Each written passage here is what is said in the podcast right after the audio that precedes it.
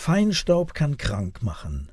Die unsichtbaren Partikel können durch die Atemwege bis in die Lunge gelangen und gesundheitliche Probleme verursachen.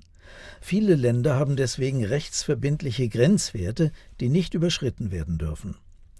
Die Einhaltung dieser Grenzwerte wird durch hochpräzise Messanlagen überwacht. Diese Aufbauten sind sehr teuer, groß und statisch. Sie können nur an wenigen Standorten installiert werden, die Messung wird dementsprechend grobmaschig.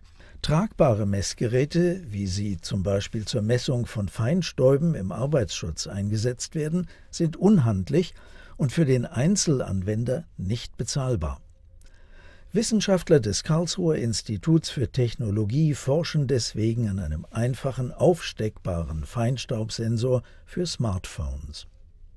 Dazu haben wir dann hier uns auf Basis dieses Sensors einen eigenen Sensor designt am Rechner gedruckt. Äh, hier dann noch Linsen integriert, die dafür sorgen sollen, dass eben auch genug Licht auf der, auf der anderen Seite des Sensors ankommt.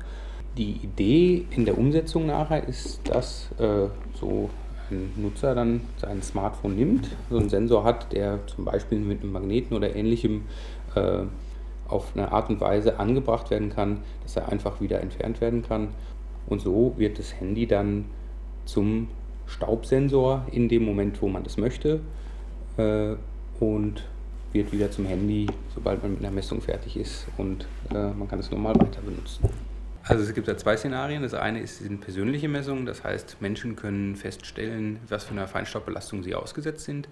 Richtig interessant wird es aber in vernetzten Szenarien. Entweder äh, man macht einfach eine Karte von einer Feinstaubbelastung oder Kommunen, Kommunen können das tatsächlich dann auch nutzen, um beispielsweise äh, Gegenmaßnahmen zu treffen, den Feinstaub zu reduzieren, worum es uns ja eigentlich geht. Musik